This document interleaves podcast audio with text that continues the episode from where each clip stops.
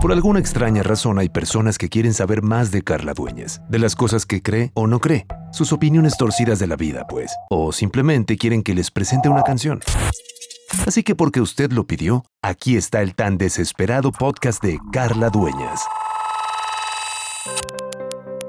Oigan, qué gusto el poder coincidir a través de la tecnología y de los medios electrónicos y de la ciencia de nuestro siglo XXI, año 2020, como si estuviéramos en la misma sala, el doctor Echegaray y su servidora, como lo habíamos platicado desde hace ya algunos días, estamos pues en comunicación y muy contentos de estar al aire, literal, con pues contigo, José María, con el doctor Echegaray con toda esta pandemia encima, ¿quién iba a decir que el mundo iba a cambiar en pocos meses, en poco tiempo?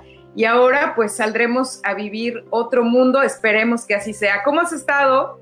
Muy bien, ¿qué tal? Sorprendidos con todo lo que está ahorita moviéndose, ¿verdad? Deberías de ver todas las cosas que pues se van generando con todo esto. Y lo primero, desde luego, es yo creo que es la primera vez que el mundo está conectado en tiempo real, completito para saber qué está pasando con el COVID-19 y cómo estamos todos aquí este, apretados en nuestras casas, volteando a ver al de juntos sin saber qué hacer. ¿Qué te has encontrado? A ti que te gusta de repente preguntar a tu auditorio y buscar esa parte, ¿qué te has encontrado por ahí? Ay, mira, eh, José María, yo te voy a contar eh, que, que, bueno, eh, estando en Canadá, eh, pareciera que está uno lejos, pero está cerca de toda la gente. Estamos más unidos que nunca en, esta, en esta pandemia, en, esta, en este aislamiento social, estamos más unidos que nunca. Me he encontrado con lo mejor y lo peor de la gente. Eh, lo mejor es los gestos de solidaridad. me han dejado comida, bebida, o sea, vinos tintos en la puerta, mis amigos, este, quién sabe qué me conocen. Este, nos han dejado comida. Eh, Yo creo para ver si empiezas a hacer tus pininos con el vino tinto. No te, conocen nada, seguro. Nada.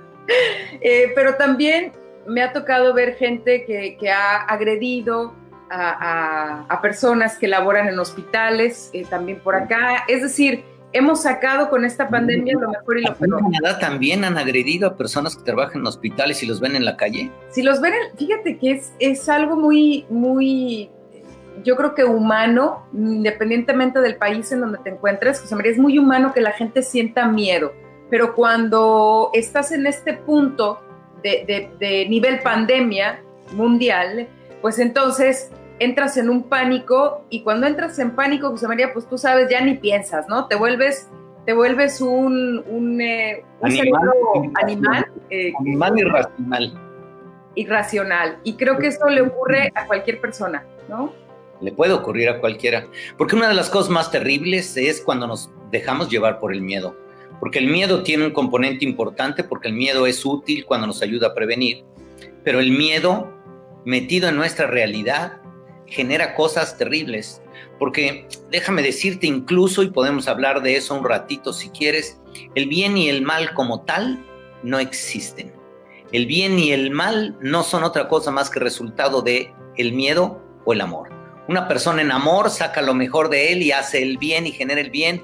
Y una persona en estado de miedo genera el mal. Como dice uno? A ver, ¿qué quieres decir con el mal, José María? Te lo pongo facilito. Un muchacho se enamora de una chica y entonces él es lo máximo que hay. Pero ¿qué crees? Se le mete en la cabeza el virus. ¿Qué tal si me deja? ¿Qué tal si me deja de querer? ¿Qué tal si me engaña? ¿Sabes en ese momento todo lo que va a pasar en la conducta de ese muchacho? Va a aparecer todo lo malo y empieza el perseguidor, el controlador, el que trata de estoquear, el saber dónde está y qué es lo que está haciendo, aparece el maltrato. Todas las conductas más malas de un novio aparecen cuando aparece el miedo. El miedo es el resultado de, o el miedo lo que genera es todo ese que conocemos y que sabemos como mal en el mundo es lo que va generando. El miedo a la enfermedad nos puede hacer más daño incluso que la enfermedad. El miedo a la pobreza nos hace mucho más daño que la pobreza misma. El miedo siempre es la peor condición, pero esto no lo alcanzamos a ver y creemos que, bueno, pues como somos humanos tenemos miedo. No, déjame decirte que esta es de las cosas y un día si quieres dedicamos un tiempo a hablar un programa de ello. Somos en realidad seres espirituales que deberíamos de estar orientados a movernos en el amor y hemos sido enseñados a vivir en el miedo. Y el momento que vivimos en el miedo perdemos lo mejor de nosotros El trabajo de vida real, el verdadero, el profundo es cuando trabajamos en buscar la manera de crecer en el amor, de vivir en el amor, que el amor no es un sentimiento, todo el mundo cree, estoy enamorado, ese es el enamoramiento, la pasión es otra cosa, el amor es un estado de conciencia y cuando estamos en ese estado de conciencia todo es diferente, porque tú puedes ver en la calle a un trabajador de salud, una enfermera, y entonces tú puedes trabajar desde el amor, y decir qué extraordinario ser humano que pone en riesgo su vida para cuidar de otros, para ayudar. O puedes estar en el miedo y cuando estás en el miedo, uy, ¿qué hace en la calle? Me va a contagiar, ¿cómo puede ser terrible? Y en ese momento sale lo peor de mí. Y yo tengo la posibilidad de moverme a cualquiera de los dos lugares, pero la mayoría de las personas ni siquiera tenemos claro que podemos hacer eso. ¿Y qué hacemos? Volteamos a ver y reaccionamos con miedo. No debería estar en la calle, me voy a enfermar. O al revés, conscientemente, por eso digo que es un estado de conciencia, es cuando nos movemos hacia ese lugar donde decimos qué extraordinario ser humano que no le importa poner en riesgo su vida por cuidar a otros. Y eso sería nada más el ejemplo facilito del miedo y el amor. Oye, fíjate que, que, pudiéramos, yo siempre he creído que los sentimientos tan poderosos como el miedo y el amor, que son al final de cuentas emociones o sentimientos, aunque uno jala para un lado y el otro para el otro, ¿no? Uno a la luz, el otro a la oscuridad, y, pero tienen mucha fuerza. ¿Qué elementos le pondrías al tema del ¿qué, elementos tiene el miedo. O sea, ¿cómo saber que estoy reaccionando porque tengo miedo, José María? Ok. Fíjate que me gustaría sacarlo del lugar donde lo pusiste, porque normalmente, y esto es lo que sucede, creemos que el amor es un sentimiento. El amor no es un sentimiento. El amor es un estado de conciencia. Y el estado de conciencia más amoroso es cuando yo me voy conectando con todo lo que hay a mi alrededor. Si yo me siento muy lejos y muy separado de ti y digo me siento, ¿por qué? Porque en esa poca conexión no tengo la conciencia para darme cuenta que el otro no existe y que es una parte mía. En ese momento, al ponerme lejos del otro, en ese momento voy experimentando, mientras más lejos estoy, experimento más miedo. Cuando yo estoy cerca, entonces experimento el amor. Es un acto de conciencia porque yo me puedo mover hacia ese lugar y ver lo que es la conciencia como tal del amor o la conciencia como tal del miedo. Y cuando me muevo la conciencia del miedo, entonces dejo que todos los monstruos dancen en mi cabeza y vienen a llenarme de todo lo que se te puede ocurrir para pensar en las peores consecuencias. Yo hoy recuerdo desde la primera vez que empecé a entrar y a estudiar medicina, cada día me sorprendía yo que es un milagro que el ser humano esté vivo. Son tantas las funciones que tiene que hacer el ser humano para estar vivo, olvídate. ¿Qué te platico desde el ciclo de Krebs, que es a nivel celular de cómo se mueve el oxígeno y cómo se mueven los, este, eh, todo este ciclo a través de, de la respiración de la célula hasta lo que se te ocurra, el movimiento del corazón, el cerebro, el todo. Es una complejidad extraordinaria y que te das cuenta que con pequeñitas cosas que fallen y que crees, ahí la vida se acabó. Entonces el estar vivo es un milagro y tenemos que aprender a darnos cuenta de que este milagro significa que aquí estamos por y para algo. Pero cuando las personas no lo saben, creen que de ellos depende su vida. Y entonces, como yo tengo que cuidarme y mi vida depende de mí, entonces yo y empezamos a hacer toda una serie de maniobras para tratar de alejarnos lo que creemos que es el supuesto mal. Y no nos damos cuenta de que el verdadero mal y el verdadero daño es el que está aquí adentro de nosotros. Imagina que lo que hacemos en el momento en que nos movemos hacia otro lugar es el momento en el que una persona puede identificar claramente, en mi cabeza estoy metiendo el miedo y entonces estoy creando todas las condiciones que van a hacer que ese miedo se vea como todavía peor y más grande. Empiezo a, pensar en las peores consecuencias. Por eso hablo de que es un estado de conciencia. O tú puedes en tu estado de conciencia pensar en lo mejor y darte cuenta que estás viva para algo y que pues, tienes una función en este mundo y que tu contacto con las demás personas te da la oportunidad de representarte y ser a alguien importante. O al revés, vivir en la desesperación, no encontrarle ningún sentido a la vida, no encontrar ningún sentido para qué estás vivo, no encontrar ninguna función y sentirte como la persona más, pues, ¿qué te puedo decir? Desamparada en el mundo, ¿no? Miserable. Fíjate que ya, ya hay muchos comentarios, eh, José María, eso me, me da mucha emoción porque la gente es, al final de cuentas, eh, mi mayor motor y yo creo que el tuyo también Eh, dice aquí Samantha Estrada, qué emoción verlos juntos a los dos. Gracias por siempre pensar en cómo ayudarnos. Bueno, pues yo nada más le marco al doctor Echegaray, yo realmente, el que sabe es él. yo nada más hago un puente. Eh, por aquí eh, dice Michael o Michelle, yo con esta pandemia me ha hecho sentir todas mis emociones, incluso hasta he tenido el tiempo de conocerme y puedo reflexionar sobre lo bueno o lo malo que he hecho. Saludos, Carla y Aldo. ¿Qué tal esto? Eh? Esto está interesante, ¿no? Claro, porque esto es lo que va sucediendo. Imagínate que la mayoría de las personas creemos que el espacio más vasto es el espacio del mundo externo. Y te diría, por supuesto que no. El espacio más vasto, más inconmensurable, no se puede medir, más extraordinario, es el espacio al que le llamamos interior el pensamiento puede abarcar las cosas más extraordinarias que hay. Y no nos damos cuenta porque vivimos al revés. ¿Qué sucede? Creemos que la realidad es la que está sucediendo afuera y que nuestra realidad interna, yo estoy aquí nada más, en vez de darme cuenta de que es mi realidad interna la que le da sentido a lo que está sucediendo afuera. Yo cuando platico contigo es mi realidad interna la que le da sentido a lo que estoy haciendo contigo. No es, ah, qué chistoso, mire, estoy aquí, qué bueno, qué maravilloso. ¿Y qué crees? Se me están ocurriendo cosas. Pues no, yo le doy sentido y el momento en el que hablo contigo le voy dando sentido. Por eso cuando estamos ahorita en esta etapa de cuarentena, la mayoría de las personas no tenemos claro cómo vamos construyendo nuestra realidad con lo que pasa en nuestra mente a través de nuestros pensamientos, de nuestras creencias, de nuestro contacto. No tenemos claro que nuestra mente funciona como si fuera una máquina de computadora extraordinaria y que ahorita que estamos en cuarentena tendríamos que meterle al disco duro la información más maravillosa que hay. O le podemos meter toda la información de miedo y para qué te platico lo que va a pasar si con eso fue con lo que iniciamos la charla.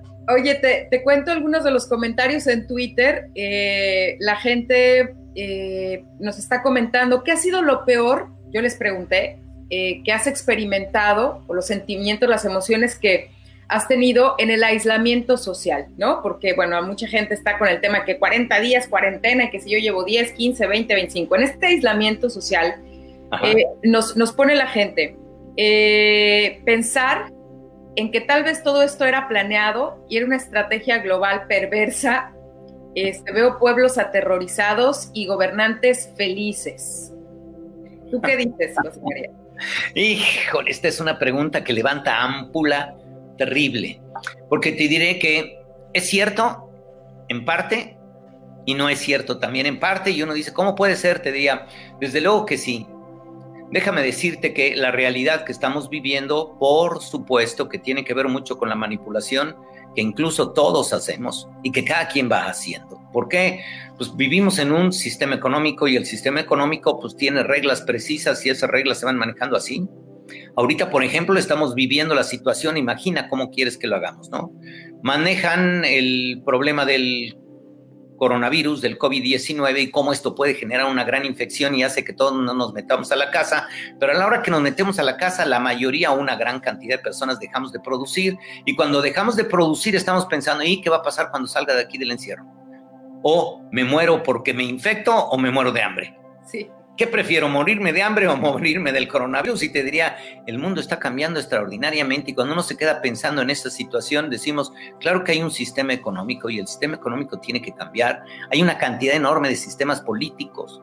Corría en el mundo, pues claro que nadie somos ajenos a cómo se había creado ese, vamos a decir, bloque entre las repúblicas, este, entre Rusia y China, contra el bloque europeo y Estados Unidos y cómo empezaron a pelear por diferentes cosas. Y no sé, ¿recuerdas cuando empezaron a hablar de lo del litio y Estados Unidos le dijo a China, pues sí, pues ya no te mando litio y entonces China este, empezó a contestar, de veras, pues ¿qué crees? Fíjate que tu petrodólar se acaba de ir al queso porque yo voy a comprar con yenes el petrodólar. Y entonces Estados Unidos le dijo, ah, sí, de veras. Y ahí te va lo que va a hacer este, mis aliados este, árabes para que veas cómo te va a ir con lo del petróleo. Y y ahí estamos nosotros viendo cómo se va manejando esto y qué hacemos, pues nada más vemos cómo pasan los fregadazos de un lado al otro y nos medio nos agachamos, de todas formas nos pega. Imagínate nada más nosotros que estamos orgullosísimos de nuestro petróleo y estaba a menos dos dólares el barril, que tienes que pagar dos dólares para que se lleven el petróleo,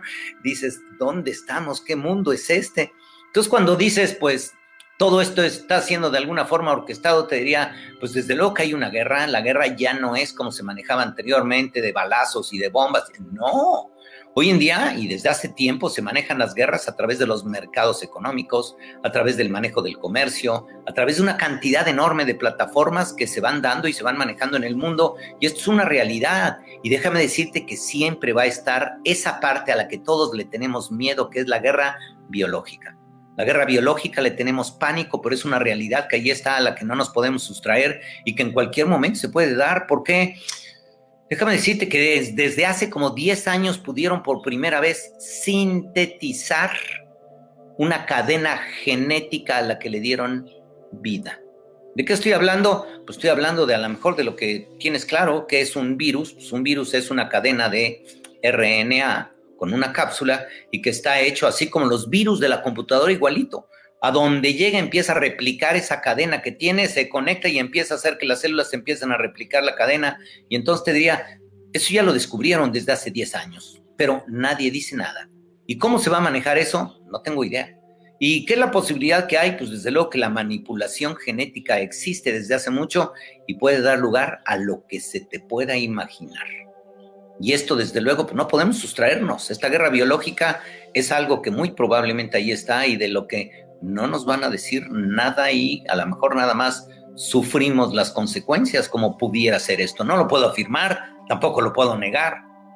Oye, José María, ahorita que estás hablando de las guerras, eh, yo sí creo que esta es nuestra tercera guerra mundial en el siglo XXI eh, yo creo que nunca en la historia de la humanidad había estado todo el mundo conectado. Yo creo que ni en la Primera ni en la Segunda Guerra Mundial estuvo, estuvo tan eh, en comunicación todos los países como ahora con las redes sociales, en donde una nota, una noticia, llega de manera de, segundos a prácticamente todo el mundo a través de las redes sociales.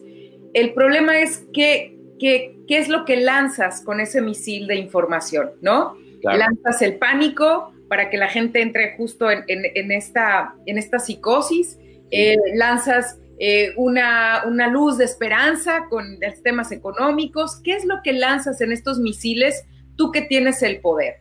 Pero además de esa pregunta, José María, tú también crees, me imagino que esto es una, esto es un enfrentamiento, una guerra mundial. Eh, yo creo que también en aquellas épocas cada quien tomaba el control de, de su espacio, sí, porque al final es lo único en donde tenemos control. El control lo podemos tener, lo que pasa, como dices, en la inmensidad de la loca de la casa, que es aquí, sí. en las emociones que, generamos también.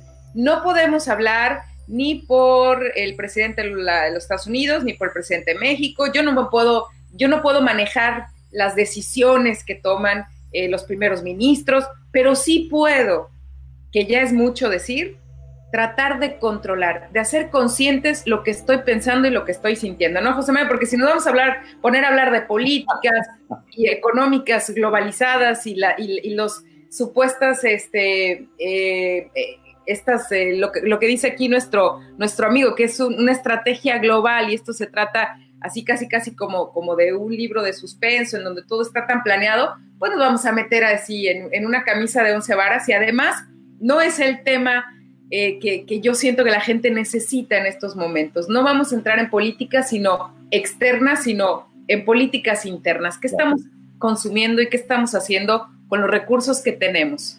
Fíjate que, y me gustaría repetir una frase, no recuerdo ahorita el autor de la frase, a lo mejor tú la conoces, que dice, es más fácil liberar a toda una nación de un tirano que liberar a un ser humano de su tirano interior. Y esta parte, desde luego, es la parte que a lo mejor no tenemos claro y que todos vamos viviendo. Todos tenemos un tirano interior del que no nos podemos escapar. Los registros dicen que cerca del 90% de los pensamientos que tenemos son repetitivos día tras día tras día, que son los mismos que nos hacen sufrir, que son los mismos que nos ponen en situaciones graves, terribles. Y uno dice, ¿y quién lo está propiciando? Pues tú. ¿Y cómo me puedo librar de eso? Pues fácil, lo único que tienes que hacer es darte cuenta que tú eres el dueño de tu pensamiento y entonces empezar a usarlo. Pero la mayoría ni siquiera lo usamos. ¿Qué hacemos? nuestro pensamiento vuela en automático y en automático lo traemos ahí. ¿Por qué? Porque déjame decirte que esto trabaja de una manera extraordinaria. ¿Cuál es? El antecedente al pensamiento o lo que propicia todos los pensamientos son las creencias. De las creencias es de donde surgen los pensamientos. De los pensamientos es de donde surgen las emociones. Las emociones generan nuestra actitud y nuestra actitud genera nuestras conductas. Así se maneja.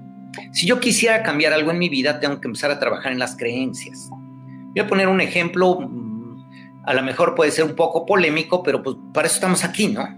Y en ese ejemplo me gustaría decir, imagínate que empezamos a pensar en la creencia de que este coronavirus es porque hicimos enojar a Dios por todos nuestros pecados y entonces ahora nos está mandando un castigo a la humanidad para que cambiemos.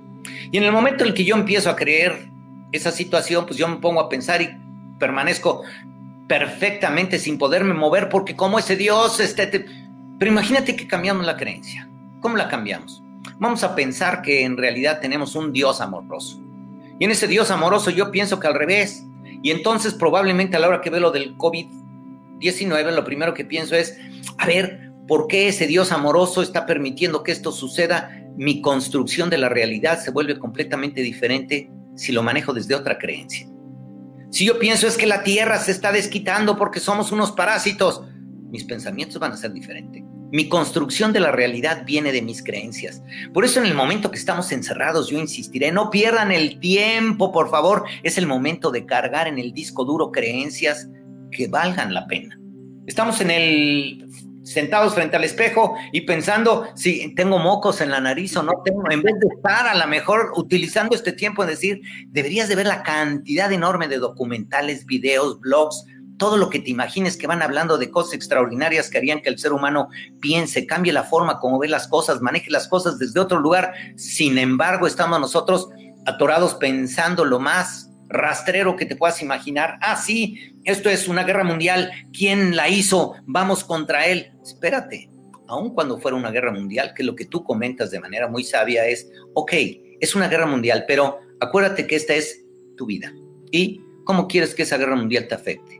Ah, eso sí puedo porque yo puedo decidir que esa guerra mundial me afecte, volviéndome loco, saliendo a la calle, agarrando una pistola y dándome un balazo porque creo que es el fin del mundo, mm, buscando la mano. O puedo en realidad tomar esto como una oportunidad extraordinaria. Creo que el mundo no volverá a ser el mismo después de esta situación. Yo soy una persona muy idealista, optimista y yo creo que el mundo en el momento en el que cambie va a cambiar para mejor, pero en lo que encontramos el lugar mejor vamos a pasar momentos difíciles. Este año va a ser difícil y el siguiente va a ser también difícil, fíjate bien. Y cuando yo hablo de difícil es cuando la mayoría deberíamos aprender a pensar que cuando vivimos una situación difícil es porque viene un aprendizaje importante. Los aprendizajes fuertes e importantes se dan con las situaciones difíciles, no con las fáciles. Cuando estoy en una situación fácil no aprendo nada. Quiere decir que la humanidad tiene la oportunidad de aprender una cantidad enorme de cosas. Un día, si quieren, nos detenemos un poquito a hablar de lo que dice la astrología al respecto, que es extraordinaria las señales en el cielo desde hace algunos años y que nos van preparando para esta situación y que nos hablan desde hace tiempo de decir qué es lo que significa entrar a la, era de Acuario, que es recuperar el humanismo que está perdidísimo, Hoy en día todavía creemos que el dinero y las cosas valen más que las personas. En el momento en el que esta situación cambie, entonces empezamos a caminar en un mundo diferente. Pero la mayoría de las personas, baja los pies de ahí, no te subas. Las mamás, no puedes entrar a la sala porque, este, qué barbaridad, los sillones. Están, están aspirados, entonces de ninguna manera es las cosas se convierten en más importantes que las personas tenemos las prioridades al revés. Cuando cambia nuestra mentalidad, entonces vamos a pensar que las personas son más importantes y entonces empieza a haber un humanismo completamente diferente. en vez de atropellar al ciclista y bajarme a ver cómo me dejó mi coche, entonces me bajo a ver qué le pasó al pobre ciclista, porque por andar texteando en el coche me lo llevé de corbata. Entonces voy a ver qué pasó y voy a ver cómo le ayudo en vez de ver la manera de, miren lo que le hiciste a mi carro, ahora vas a pagar. Así te leo algunos comentarios. Bueno, los vamos a ver aquí en pantalla. Gracias, Klaus. Saludos al doctor. Buenos recuerdos del Ciencias. Muchas gracias. Eh, Edgar, eh, me encantan las pláticas del doctor Echegaray. Saludos a los dos. Eh, por acá, es correcto lo que menciona el doctor, los efectos de la guerra han cambiado. Ahora no te resguardas en tu casa esperando que caiga la bomba para morir, ahora te resguardas para no enfermar del virus. Se cambiaron las balas por virus. Eh, Carol, saludos desde Guadalajara, muy cierto lo del tirano interior y las creencias. Saludos desde Guadalajara, José Antonio Aceves. Qué, qué interesante esto de las creencias.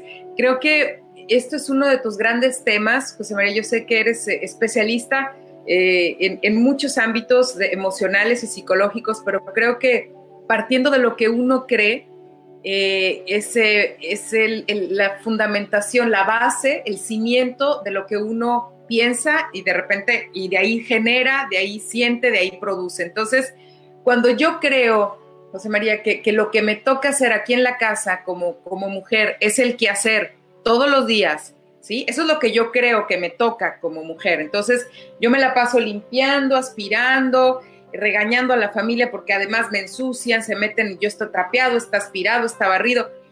Entonces, esa es la creencia que yo tengo para, para ser aceptada, para ser mirada como, como, como alguien que está haciendo su deber, lo que toca en su casa. El día que yo cambie esa creencia, eh, puede ser que cambien, estoy casi segura muchas cosas, pero, creo que la gente que está en estos momentos, en esas falsas creencias, se está topando con pared, porque efectivamente es en esas cuatro paredes en donde está. Eh, entonces, la gente que está en estos momentos preocupada porque tiene eh, las creencias de que si cuando salga no va a haber qué comer, porque lo tenemos aquí, digo, ustedes nos los han comentado en, en las redes sociales, ahí en Twitter, me decía, a mí me da miedo salir y que ahora sí ya nadie me dé trabajo o no tener para traer a mi casa qué comer. Imagínate a qué punto llega esta creencia o esta conciencia, pero del miedo que te, que te está paralizando inclusive de pensar, no voy a tener qué comer o qué traer de comer a mi casa. La frase más importante es creer es crear. Somos tan inconscientes que no nos damos cuenta de que la realidad no es no existe la realidad, yo la estoy creando, esta parte no lo entendemos. Y yo la estoy creando con mis creencias, porque desde luego, y como tú lo dices muy bien, yo tengo la creencia de que soy y tengo que funcionar como ama de casa, entonces mis obligaciones son, pero ¿qué pasaría si en el momento en el que tú empiezas a creer una creencia diferente y dices, perdóname, pero no, yo soy una intelectual que estoy trabajando desde mi casa, a ver quién limpia o a ver quién arregla, porque yo estoy trabajando en otro lugar, tu obligación estaría en otro sitio. Tú creas tu familia con tus creencias y entonces tú pones las creencias en forma diferente. Y tú puedes decir es que toda la familia vamos a contribuir y ayudar para mantener los espacios limpios, porque esa es nuestra conciencia. Y cada persona puede ir manejando la creencia y no nos damos cuenta que con eso construimos todo. El momento que yo estoy en este mundo y me doy cuenta de que hay una pandemia, en ese momento yo empiezo a crear la realidad. Y la puedo crear espantosa, como la peor película de zombies, en el que en el momento en el que yo atraviese la puerta de mi casa, en ese momento me van a salir 20 zombies infectados de COVID-19 y voy a terminar yo probablemente en un hospital. Y, y te diría, pero ¿por qué queremos crear esa realidad? Uno tiene que desde luego aprender a cuidarse. ¿Por qué? Porque aún incluso que estemos hablando con una persona que tiene catarro, el momento que la persona que está enfrente tiene catarro, pues nosotros tratamos de cuidarnos. Y tratamos de cuidarnos, podemos tomar, lo tenemos claro, cierta distancia. La persona si estornuda o tose, se tapa la boca, busca la manera de no transmitir. Y te diría, es obvio que las personas nos tratamos de proteger y de cuidar. Pero cuando nosotros construimos una realidad muy cercana al pánico, como si estuviéramos viviendo el Agamedón, ahora sí, ya viene el fin del mundo, pues desde luego que eso lo único que me va a hacer es me va a llevar en mí un estado de locura. Yo estoy creando un mundo de locura. No es que así esté el mundo ahorita. El mundo como tal no existe. Yo lo construyo con mis creencias. Porque la mayoría creemos, no es cierto, tú llegas a un restaurante, está el restaurante. No es cierto. Están tres personas sentadas en tres mesas diferentes en el restaurante. Voy a decir, a lo mejor el primero es un, este, un guarura, el segundo es un filósofo y el tercero es un pintor. Y ven que entra una muchacha guapísima al restaurante y yo sé que ustedes creen que los tres están viendo las mismas cosas. No es cierto. El guarura voltea a ver a la chamaca y dice, híjole, a ver si ahorita la canasteo y le pongo algo en la bebida y me la llevo y punto. Y a lo mejor el filósofo está, a lo mejor él tratando de pensar y ver lo que significa la estética que la mujer tiene. Y el pintor probablemente dice, qué bárbaro, si yo pudiera lograr que ella posara para mí, haría un cuadro extraordinario. Y uno dice, ¿están viendo la misma realidad que la muchacha que entró? Claro que no, los tres estamos construyendo realidades muy diferentes. Y esto lo hacemos continuamente. Vemos que un niño llora en un restaurante y entonces lo vamos a crear desde diferentes lugares. Una persona que es padre probablemente piensa, pobre niño, ¿qué le estará pasando? ¿Está enfermo? ¿Está mal? Una persona que no tiene hijos probablemente lo primero que piensa es cómo se les ocurre traer un niño a un restaurante no va a estar gritando y uno cree que está viviendo la misma realidad. No. Ahora que tú estás metido en tu casa, tienes que hacerte responsable de la realidad que estás creando, que estás creando con tus creencias, que estás creando ahí con tus propios pensamientos a los que les estás dando un lugar de una fe enorme para saber en dónde estás metido y entonces verás. El momento en que tú empiezas a crear miedo, desde luego una de las cosas terribles es el miedo afecta nuestro sistema inmunológico. Y deja tú, deja tú de COVID-19. Vas a empezar a ir al baño con un chorrillo espantoso por el miedo que te has metido y deja todo lo que quieres. Seguro fue lo que comí que me hizo daño. Pues claro que no. Porque esta parte es importante entender. El lugar del cuerpo donde más bacterias y microbios hay es la boca Déjame decirte que incluso hay estudios que muestran que la mordida del ser humano es peor todavía que la de un perro. Se infecta más, porque como somos omnívoros hay mucho más gérmenes en la boca nuestra que la de un perro. Así te lo pongo para empezar. Y el segundo punto es que en el momento en el que nosotros tenemos la boca llena de gérmenes, ¿por qué no nos enfermamos? Porque tenemos un sistema inmune extraordinario. Es más, gracias a los gérmenes que hay en la boca, nuestro sistema inmune está trabajando y nuestro sistema inmune está preparado con todo lo que hay ahí. Si nosotros quisiéramos tener la boca completamente limpia para que no haya ningún germen, a lo mejor nuestro sistema inmune va a empezar a dar guerra. Las personas que estamos en contacto con gérmenes, nuestro cuerpo se va preparando para todos los gérmenes. Esto es lo que nos hace aptos para la vida. Cuando una persona no tiene defensas, estamos en problemas y las defensas tienen mucho que ver, qué horrible que lo pueda decir así, pero tiene que ver con las creencias con los pensamientos, con las emociones y con nuestra actitud de vida. El miedo nos vuelve sensibles a cualquier enfermedad. Oye, José María, tengo muchos, muchos, muchos comentarios también en Twitter, eh, pero muchos coinciden aquí leyendo qué es lo que la gente eh, ha experimentado, es la tristeza de no abrazar a su familia y el no saber qué va a pasar. Esas son las dos cosas. Aquí hay gente que dice, eh, no poder estar con mi novia, no poder estar con la mujer que amo, no ver a mi novia, ver que mi niña de tres, eh, a pesar de ser tan pequeña, quiere salir a jugar y visitar a todos, sabe que no podemos salir, a veces no comprende y me dice, mamá, me pongo mi tapabocas, ya me puedes llevar a la calle. Otra, otra mamá, escuchar a mi niña decirme, mamá, ya tengo el tapabocas, eh, ya no se me pegan los bichitos. Entonces, ¿qué ¿de qué nos habla esto, José María? La gente que dice, lo que extraño es no poder abrazar a la gente y los niños queriendo salir, obviamente, no entienden lo que pasa. Fíjate que esta parte yo creo que vienen a darnos un, pues un preámbulo perfecto a todo lo que estamos platicando, porque en el momento en el que tú dices estar en contacto con las personas que quiero, déjame decirte que hoy en día tienes la posibilidad de estar en contacto con todas las personas que quieres. Es más, cuando están las personas en la misma habitación, no es raro que cada quien está asumido en su celular, sin platicar, sin hacer el menor comentario ni nada, pero cuando estás, como estamos ahorita en la red, la mayoría de las personas están atentas. Van a buscar hablar de cosas que puedan ser importantes o que sean valiosas. La atención es mucho más real, mucho más que está ahí. Déjame decirte que a veces sobrevaloramos, que no digo que no sea importante el contacto físico, es muy importante el contacto físico, pero déjame decirte que un abrazo no solamente es dado con los brazos, el abrazo más importante es el que es dado con el corazón, con la mirada, con la sonrisa, con el gusto de ver a otra persona. Y esos abrazos sí no los podemos dar. No tenemos que quedarnos como qué barbaridades, que no. Claro que podemos. Y cuando tú estás hablando con alguien a través de la red, tú puedes transmitir todo ese cariño y ese amor de manera extraordinaria y abrazar desde el corazón, desde el espíritu, desde el alma a la otra persona completita, hablar de lo que lo quieres. Y los 20, 10, 5 minutos que estés hablando con él directamente, lo vas a poner toda tu atención. A veces cuando estamos en el mismo espacio, ni caso les hacemos a las personas que están con nosotros. Es más, estamos juntos y lo primero que hacemos, ya que nos volteamos a ver y empiezan a aumentar los silencios, oye, ¿qué hacemos? Mm, ponemos una serie y entonces dice uno, para eso que...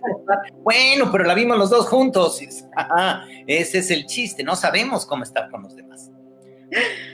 Porque qué, interesante, José María. Fíjate que eh, déjame hacerle un, comentario a la gente que nos está, eh, que nos está escuchando, que nos está viendo. Eh, yo tengo, eh, obviamente, mucho, mucho tiempo ya por acá, casi un, año intermitentemente. Eh, en algún momento me fui a vivir a Inglaterra también. y creo que por ahí, pues bueno, he vivido en Ciudad de México, en Toluca. Es decir, no he estado en Guadalajara donde están mis padres o mi padre en este momento. Y ha sido en esta pandemia en donde yo he hablado más tiempo por teléfono y en videollamada con mi papá que en toda mi vida, ¿sí? En toda mi vida, desde que existe el teléfono, he hablado más tiempo en esta cuarentena con mi padre que lo que he hablado con él por teléfono en toda una vida. ¿Esto de qué nos habla? De que realmente, como bien dices, José María, no se trata de estar todos como cacahuate garapiñado, ¿sí? Todos así, para decir sí te amo, papá, sí te extraño, papá, sí te escucho, papá, sí te quiero. Este, es, eh, eh, la calidad del tiempo que le dedicas a alguien, aunque sea por teléfono, y los temas que tratas de manera consciente o amorosa con alguien, independientemente de que le estés agarrando el cabello o echándole el brazo. Creo que eh, este es el tipo de cambios o sorpresas que nos hemos llevado en esta pandemia o en esta cuarentena, ¿no? En este distanciamiento. Exactamente.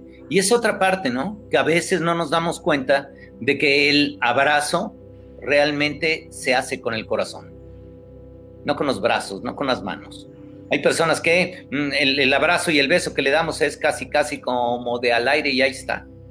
Pero cuando vemos a alguien, te diría que todo el lenguaje corporal que empieza desde con la mirada, con la sonrisa, con todo lo que quieras, esto va haciendo que transmitamos algo ahí. Entonces, cuando dicen el no estar en contacto, claro, como dices tú muy bien, estamos más en contacto. Y tenemos que aprender a cuidar esta parte. Porque yo creo que las redes están muy mal utilizadas. ¿Por qué? Porque con frecuencia usamos las redes para hablar con las personas que no están olvidándonos de las personas que están. Pero yo creo que el uso racional de las redes hace que aprendamos a utilizar cada vez de una mejor forma las redes para poder hablar de lo que es importante, no de las tonterías que están. Identifica la cantidad de memes que son lo más estúpido que te puedas imaginar y están llenas las redes de todo ese tipo de cosas. Y uno dice, ¿de veras eso cómo te va a ayudar a ser una mejor persona? Deberíamos de preguntarnos eso. Que yo diría, José María, que, que se vale reírnos, se vale hacer bromas, se vale relajarnos. Eh, creo que el equilibrio es lo que se está buscando o lo que pudiéramos, al menos en mi caso, yo te diría, trato de encontrar en este distanciamiento, el equilibrio entre, sí, eh, a lo mejor un día tomarme un poco más de, vinitos tintos, pero al otro salir a, caminar si puedo. Eh, otro día, pues tratar de, ver una serie, pero al otro leer un libro. Hablarle a mi gente querida, pero también estar en silencio en mi casa, ¿no? Creo que es, un equilibrio. Sin embargo, eh, hay muchas personas, pues mire, que este este encuentro con ellos mismos en casa, como bien decíamos, se convierte en una prisión, en un castigo, ¿no? Eh, porque no puedo hacer todo lo que yo solía hacer, que era importante. Ahora estoy retacado aquí en esta prisión este, obligado a estar 24/7 con mi familia, imagínate, o conmigo, qué, qué, qué, qué maldición, ¿no? Qué horror. Eh, ¿qué, ¿qué, piensas de esto? Digo, mucha gente, dice aquí José Antonio en este comentario, mucha gente que piensa que esto es un castigo y divino. Sí, fíjate que en esta parte sobre todo, y creo que, y lo comentas tú muy bien cuando vas hablando de esa parte, de que estamos aquí como si estuviéramos en una prisión, yo insisto, todos creemos que el lugar más vasto que hay es el mundo. Y no nos damos cuenta que el lugar más vasto es el mundo interior. El estar atrapados y que se convierte en prisión tiene que ver con las creencias. Quiere decir que en el momento en el que yo no puedo salir inmediatamente, yo creo dentro de mí una prisión. ¿Por qué? Porque en el momento que estoy encerrado, déjame decirte, bueno, no sé, tú y yo que nos gusta leer, dices, qué maravilla estoy encerrado con una cantidad enorme de libros que no me he dado tiempo para leer y ahorita voy a empezar a leer o voy a empezar a hacer o, y entonces es el momento en el que dices hay tanto, tanto con lo que uno podría ir trabajando, pero la mayoría estamos acostumbrados a hacernos tontos con el tiempo, a desperdiciarlo, haciendo que lo que quieras.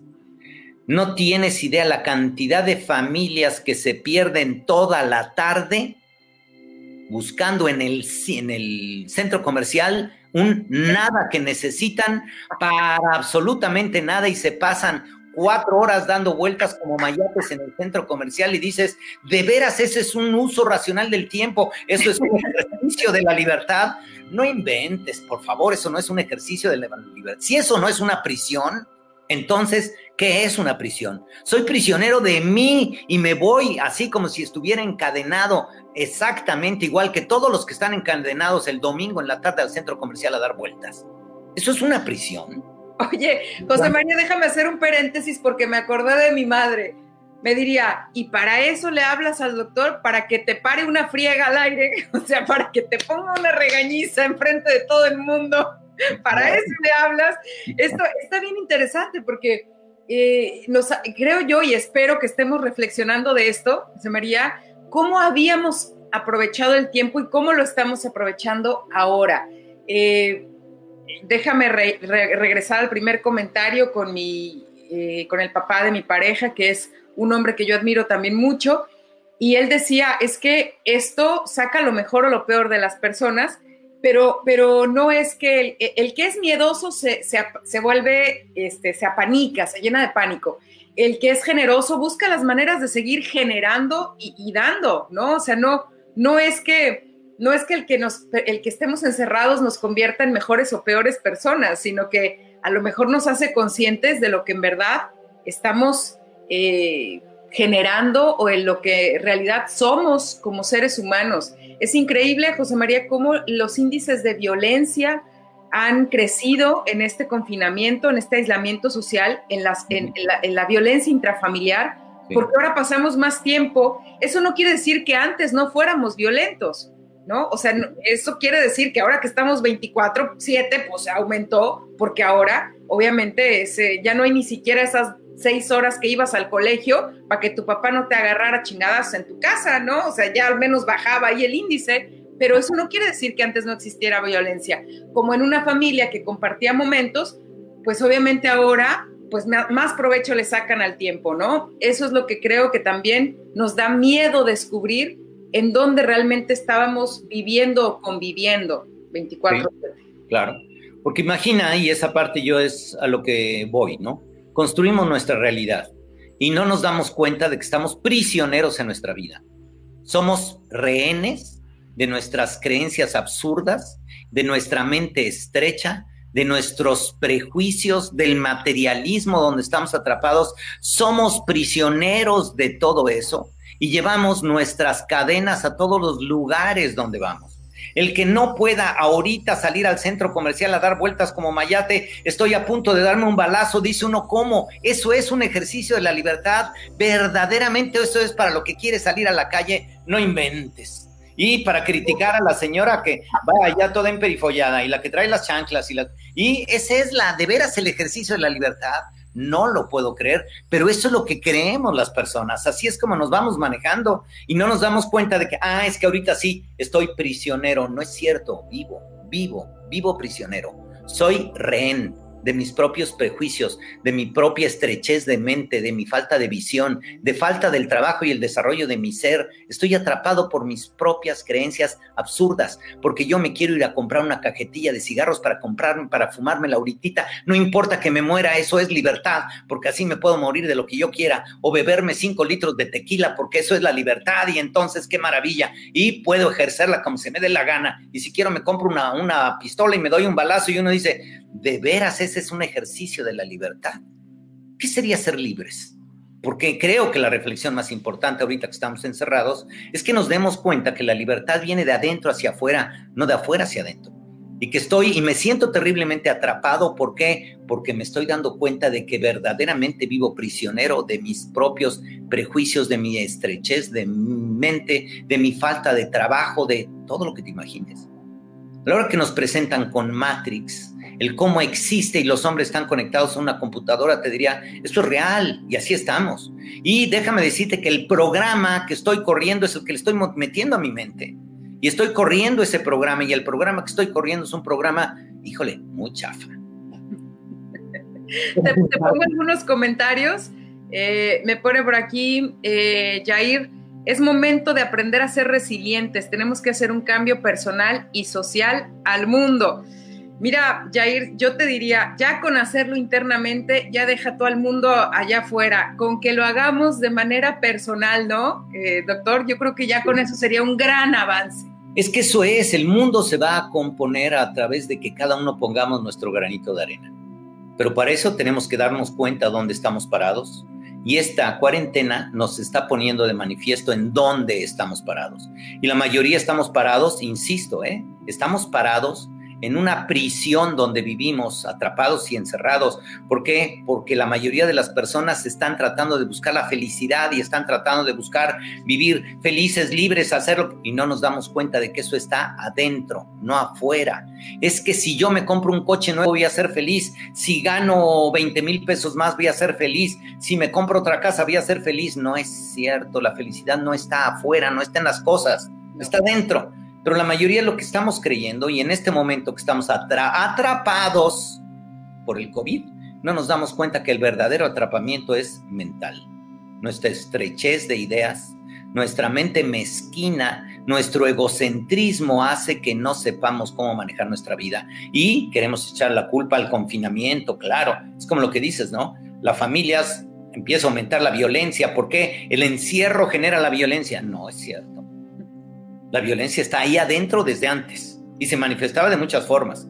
Pero antes el papá le daba un fregadazo a su hijo, azotaba la puerta y se iba, pero ahora le da un fregadazo a su hijo y le da un este, portazo a la recámara y se mete a la recámara, pero sigue saliendo hecho una furia y le vuelve a dar otro otra vez y después la mujer lo defiende y entonces diría, ya no tenemos a dónde huir, pero esa violencia ahí está presente y está presente en todo Sal a la calle, observa a la mayoría de las personas cómo manejan. Basta que vean que me quiero meter al carril de la izquierda para que inmediatamente el coche de atrás se pega al de adelante y uno dice, ¿eso no es violencia? Claro que es violencia. ¿Y por qué no lo vemos así? Pues porque en nuestra mente creemos que la violencia es cuando yo en mala onda le digo algo a alguien, pues no es cierto. La violencia empieza cuando no te considero que eres una parte importante de mí, en el momento en que yo me doy cuenta que los demás son mis hermanos, mucho más, son lo que hace que este mundo valga la pena y que en la medida que yo maneje las cosas mejor, todo va a cambiar. Había un taxista extraordinario que decía que su tarea de vida era ser feliz al mundo. Y entonces, pero ¿cómo vas a ser tú taxista ser feliz al mundo? Mire, patrón, se sube a mi taxi y yo lo tengo con un clima extraordinario, a la temperatura que quiere y me dice, si está frío, le subimos o le bajamos como usted quiera tengo agua fresca, quiero un agua. Aquí traigo una botellita de agua. O que algo, música. ¿Cómo le pongo música? Y veo la manera de que usted se subió al coche y cuando se baje, esté mejor que cuando se subió. Y como usted cuando se baje del coche va a estar mejor, va a llegar con alguien y le va a hablar más bonito y esa persona va a estar mejor. Y entonces resulta que todo el mundo va a ser un lugar mejor gracias a lo que yo hice. Si tuviéramos conciencia de esto, te garantizo que la mayoría podríamos ahora sí, ser corresponsables de un mundo mejor en el momento en el que yo trato mejor a las personas con las que me rozo. con las que tengo que ver. Cuando cedo el paso al peatón, cuando no le aviento el coche al motociclista o al de la bicicleta, o al revés, voy a cruzar la calle y le estoy diciendo de cosas porque no me dejó pasar el coche. Cuando tratamos mejor a los demás, estamos trabajando en un mundo mejor.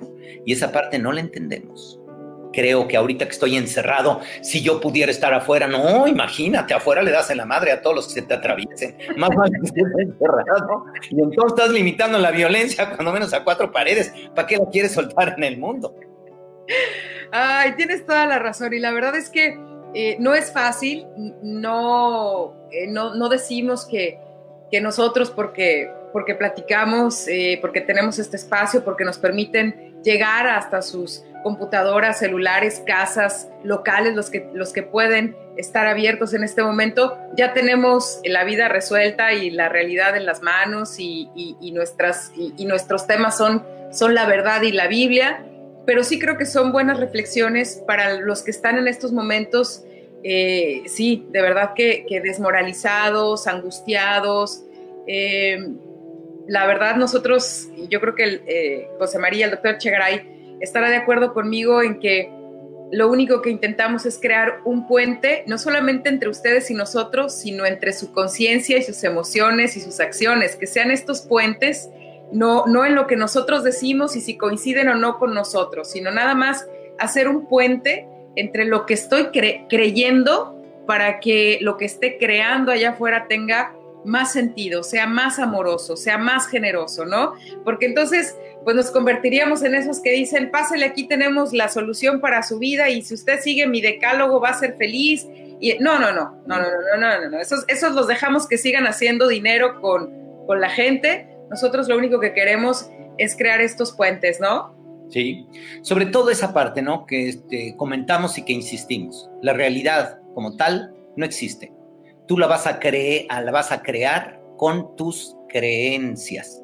Si estás viviendo una vida infeliz, tienes que preguntarte qué es lo que has metido ahí para que estés en ese lugar. Estamos ahorita viviendo una situación mundial y tú eres el único que puedes crear las condiciones en las que te quieres meter en esta cuarentena. En un infierno, en un paraíso, en un lugar extraordinario, en un lugar lo que tú quieras. Tú tienes ese poder. Si tú no usas ese poder porque no tienes claro de que ese es tu poder, entonces vas a sufrir las consecuencias de tu mal manejo de vida, de tu escasa conciencia y de la estrechez de una mente mezquina que no ha sabido cómo meterle ideas más grandes. Los últimos comentarios, si te parece, José María, me encanta que la gente ha estado muy, pues muy al pendiente, muy atenta. Este, ay, me encantan momento de ver nuestros demonios y ver lo que realmente vale la pena. Sí, también hay que conocer a los demonios porque si no, luego nos desconocen ellos a nosotros. Gracias, Vero. Eh, por desgracia, varias manifestaciones de violencia se han normalizado, dice Miguel Flores. Eh, estoy atenta, gracias por esta charla, gracias, Patti. Eh, doctor, sus palabras son un aliciente y una luz en la oscuridad de cada uno. Gracias. Muchas Muchas gracias. Ahí está, José María. Excelente charla para tomar conciencia sobre la violencia en todos los sentidos, Erandi. Muchas gracias. Sí, y sobre todo acuérdate, la verdadera violencia es la que hacemos o ejercemos con nosotros mismos. Podemos ser tan felices como queramos. Todo depende de las creencias que vayamos poniendo. Uno trata de buscar la iluminación y no nos damos cuenta de que ya estamos iluminados. Lo único que necesitamos es tomar conciencia. Punto despertar, abrir los ojos. Nuestra realidad nosotros la creamos. ¿No te gusta tu realidad? Abre los ojos. Date cuenta que tú la has construido. Has hecho un esfuerzo enorme por estar en ese lugar miserable del que te estás quejando. Así que empieza a salir de él abriendo los ojos. Oye, ¿te puedo este, comprometer a que a lo mejor la próxima semana platiquemos sobre más temas interesantes, lo que se quedaron muchas preguntas, tanto en Twitter, en Instagram, por aquí me hacían otros, pero bueno, pues estaremos ahí al pendiente y, bueno, pues yo sé que, siempre estás eh, ocupado en cosas, no preocupado, sino ocupado en tus cosas, pero, pero también estos espacios creo que le, dan un, una, como dice la gente, un rayito de luz este, de repente en, nuestra oscuridad, nomás era cuestión de encontrar dónde estaba el, switch, ¿no? Porque pues ahí está la luz, como dices, es de nosotros, claro, no lo vemos. Y déjame decirte que no tenemos que hablar de ningunos otros temas porque siempre será el mismo tema. el ser humano.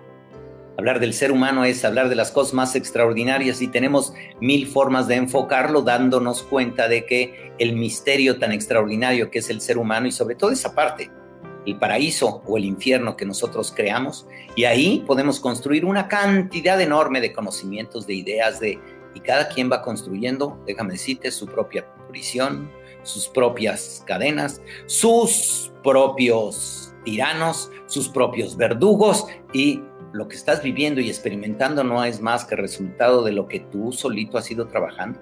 Entonces, cuando dices todos los temas los podemos enfocar desde donde sea y van a llegar al mismo lugar. ¿Cómo y qué estás haciendo tú con tu vida? Muchas gracias. José María, dejo ahí tu Facebook para que te sigan también en Doctor Echegaray eh, y, que, chequen ahí tus videos, eh, tus reflexiones. Y espero que nos veamos y nos abracemos de esta manera muy pronto, en lo que llega el, apapacho este de, de, Garapiñado. Garapiñado. Mientras tanto, el apapacho virtual hay que aprender a manejarlo y hacerlo de veras cada vez más macizo. que no sirve. Claro que sí. Hasta pronto, José María, cuídate mucho. Que estén muy bien y gracias por este espacio. Nos vemos. Bye. Este fue el desesperado podcast de Carla Dueñas. Si le gustó, compártalo. Si no, también. Para que, como en los circos malos, otros también caigan.